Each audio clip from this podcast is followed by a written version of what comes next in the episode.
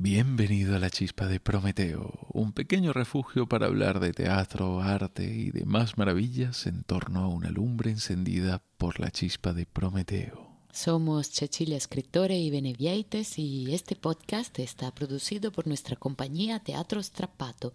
No olvides suscribirte para no perderte ningún episodio. El héroe que mató al Minotauro, que conquistó a Ariadna que se distrajo en el momento menos oportuno. Hoy estamos con Teseo.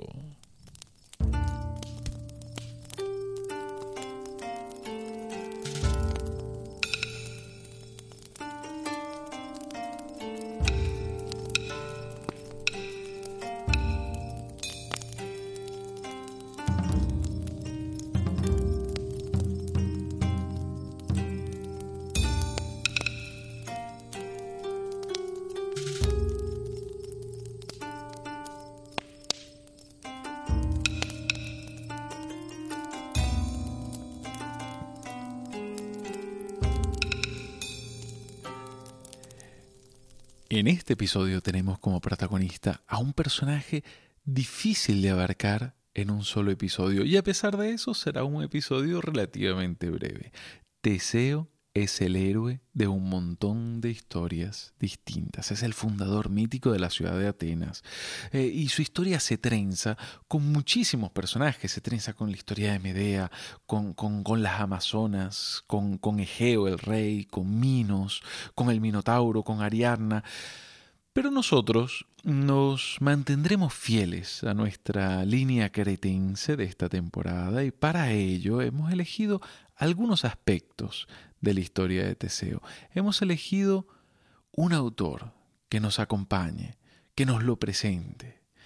Este autor será el poeta latino Catullo, quien nos guiará eh, en sus poemas por los diferentes momentos de la narración de hoy.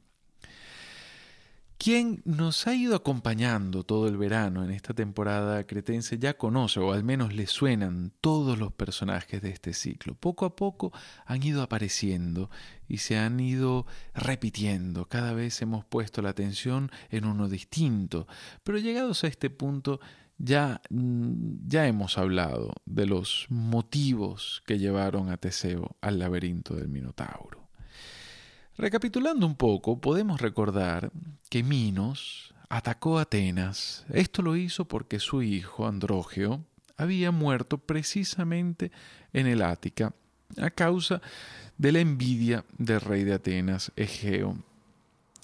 La cuestión está en que Minos invade el Ática, vence y como tributo pide a los atenienses que alimenten al Minotauro. Eso consiste en el envío de siete chicos y siete chicas atenienses, como ya hemos visto en el episodio anterior. Estos 14 jóvenes eran elegidos por un sorteo, pero a ese sorteo no participaba Teseo, el hijo del rey. Así que los atenienses se quejan y Teseo, ja, Teseo como buen héroe épico que es, se ofrece voluntario, sin pasar por sorteo. No, él viajará a Creta, entrará en el laberinto con sus trece compañeros y matará él solo al Minotauro. Su padre, Egeo, teme perder al hijo. Sufre al pensar que su hijo puede acabar devorado por esa terrible bestia. Egeo no se puede negar a que el valiente Teseo se sume a las víctimas. Así que se prepara el barco. Un lúgubre barco con velas negras llevaba a los jóvenes atenienses hasta Creta. Velas negras, símbolo del terrible destino. En el puerto, los familiares se despiden de los jóvenes. Las velas negras están rigurosamente recogidas, listas para empujar a todos los jóvenes hasta su fatal destino. Todos se abrazan en el puerto y el rey Egeo llega. Llega con un baúl enorme. Entrega el baúl al capitán del barco. Se acerca a su hijo y lo que le dijo nos lo cuenta Catulo.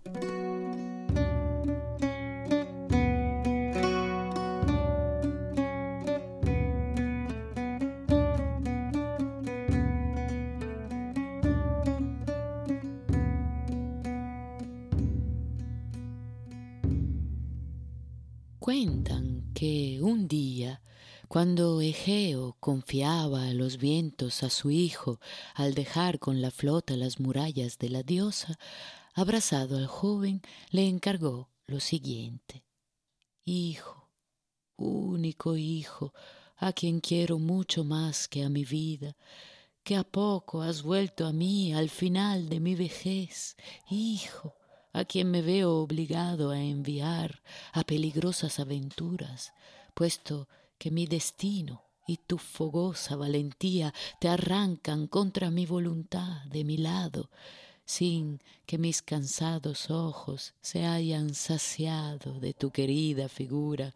No te enviaré yo exultante y con el corazón alegre, ni permitiré que lleves señales de suerte propicia, sino que primero lanzaré quejas sin cuento de mi corazón, mancillando mis canas de tierra y polvo, y después izaré una bandera negra en tu mástil errante, para que las velas ennegrecidas de rumbre íbera declaren mi luto y el dolor que consume mi alma.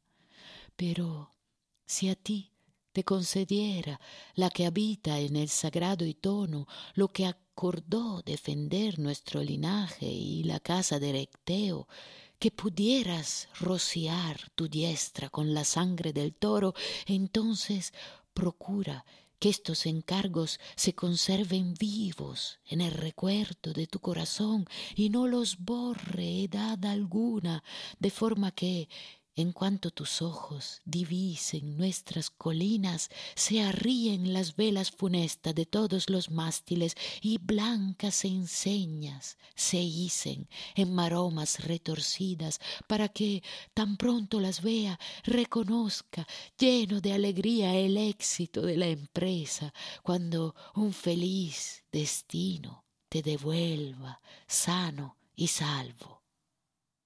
El barco entonces parte de Atenas, rumbo a Creta, llegan a la isla.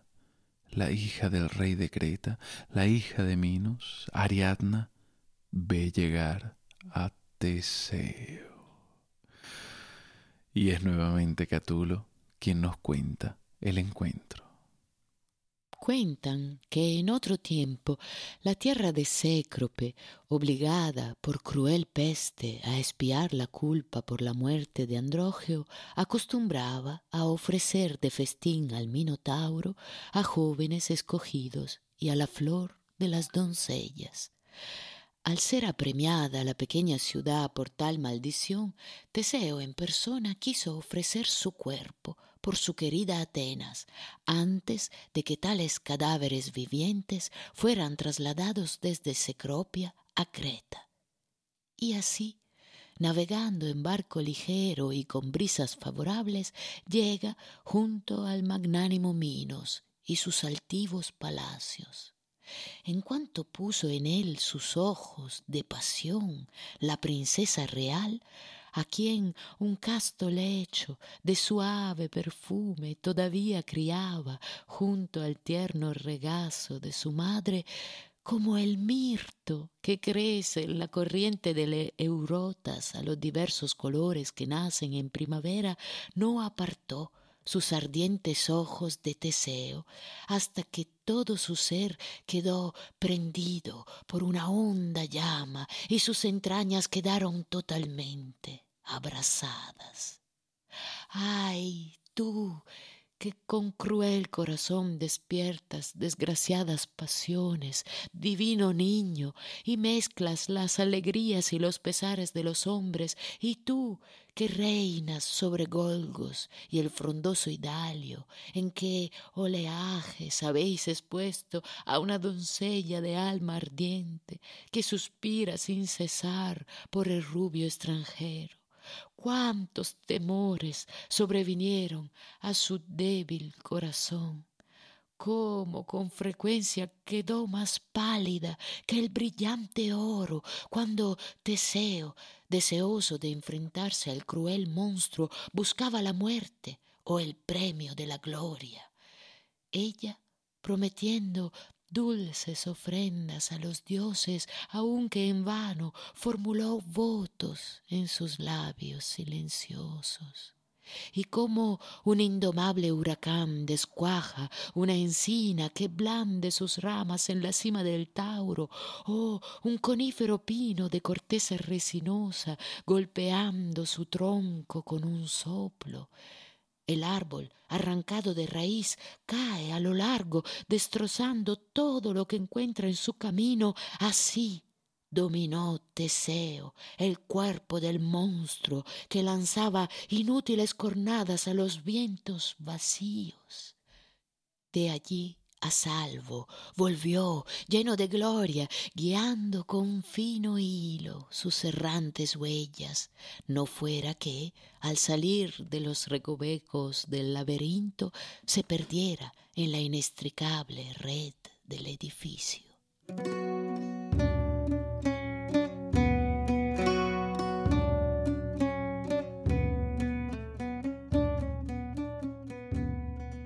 Y hasta aquí conocemos gran parte de la historia. El hilo, la entrada en el laberinto, la muerte del Minotauro. Teseo sale. Y en ese instante lo retratan. Lo retratan en otra cerámica ática famosísima, la copa de Aizón, una cerámica de figuras rojas en cuyo fondo, como tema central, se ve la salida del laberinto de Teseo. Es una instantánea de ese momento en el que el héroe está arrastrando fuera del laberinto al Minotauro muerto, y en la puerta de ese laberinto lo recibe la diosa de los héroes, lo recibe Atenea. Y por cierto, esta copa se encuentra en el Museo Arqueológico Nacional en Madrid, así que si vives cerca o si pasas próximamente por Madrid, ve a echarle una visita a la, a la copa de, de Aizón, seguro que le dará mucho gusto. Y además está en, en, un estado de conservación magnífico. Y no solo nos cuenta el momento de la salida del laberinto, sino que todo el resto de la decoración está dedicada a, a narrar la vida de Teseo. A partir de este momento todo ocurre rápidamente. Teseo no solo ha matado al Minotauro, sino que ha salvado a sus trece compañeros y conquistado a Ariadna. Se preparan para abandonar Creta lo antes posible. Hunden los barcos de los cretenses para que no los puedan perseguir. Toman su barco, el de las velas negras, y se marchan. Navegan hacia el norte, regresan a Atenas, y con ellos viaja Ariadna, la hija del rey. Hasta aquí todos son victorias para Teseo. Hay que hacer una pausa. El motivo de esta pausa en el viaje también depende de las versiones. Quizás la más lógica es que atardecía y para evitar el navegar de noche se detuvieron en la isla de Naxos. A la mañana siguiente retoman el viaje y finalmente llegarían triunfantes a Atenas. Efectivamente, a la mañana siguiente el barco parte de la isla de Naxos, pero el viaje continúa sin Ariadna. Teseo la ha abandonado. Ariadna es abandonada en Naxos mientras los atenienses vuelven a su ciudad. Y nos topamos nuevamente con un motivo bastante recurrente en la mitología, la princesa que se enamora del héroe extranjero, por ayudarlo traiciona a su padre, a su pueblo, huye con él lo deja todo por él, está dispuesta a vivir como una extranjera, pero su amor no es correspondido y termina siendo abandonada por el héroe. Esta es la historia de Ariadna, pero es también la historia de Medea. Esta es la historia que se repite. La pobre Ariadna, abandonada, la encontraremos en el próximo episodio. Conoceremos su lamento y su destino. De momento, nos, nos baste saber que Teseo se apresuró a dejar Naxos antes de que Ariadna se despertase. Todos subieron sigilosamente al barco y se marcharon, nuevamente con prisa, nuevamente a hurtadillas. Teseo estaba más pendiente en abandonar a Ariadna que en recordar lo que su padre le había pedido antes de marcharse de Atenas. Toda aquella historia del cambio de las velas, de la sustitución de las fúnebres velas negras por las esperanzosas velas blancas. Y nos lo cuenta nuestro siempre poético Catullo.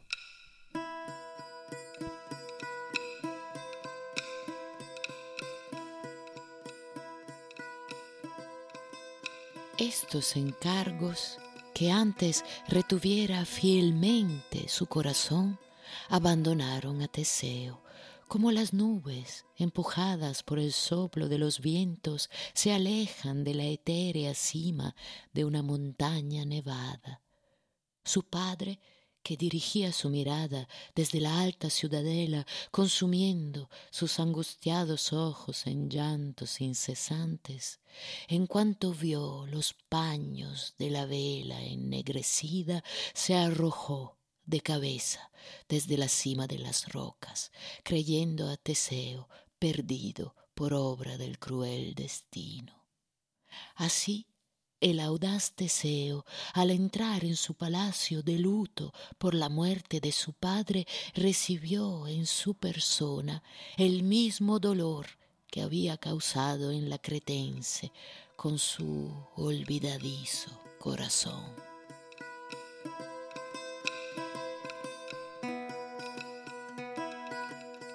El anciano rey no soportaba la idea de ver cómo ese barco vacío de velas negras atracaba en el puerto de Atenas, en el Pireo, creyendo a su hijo muerto. Se suicidó, arrojándose al mar. Y así dio el nombre al mar que lo acogió en su seno. Desde entonces aquel mar es el mar Egeo. Y en él reina la melancolía de un padre que creyó haberlo perdido todo justo en el momento en el que la vida más le sonreía. Teseo, por su lado, llegó victorioso pero sin gloria, pues el palacio lo recibía en el profundo luto por la muerte de su padre, la muerte del rey. Quizás si no se hubiese apresurado tanto, quizás si no hubiese abandonado a la pobre Ariadna, si no la hubiese abandonado, habría estado más centrado, menos distraído, se habría acordado de las velas blancas. Su padre lo habría recibido con los brazos abiertos en el puerto, pero entonces no tendríamos el hermosísimo lamento de Ariadna. Lamento que nos acompañará en el próximo episodio.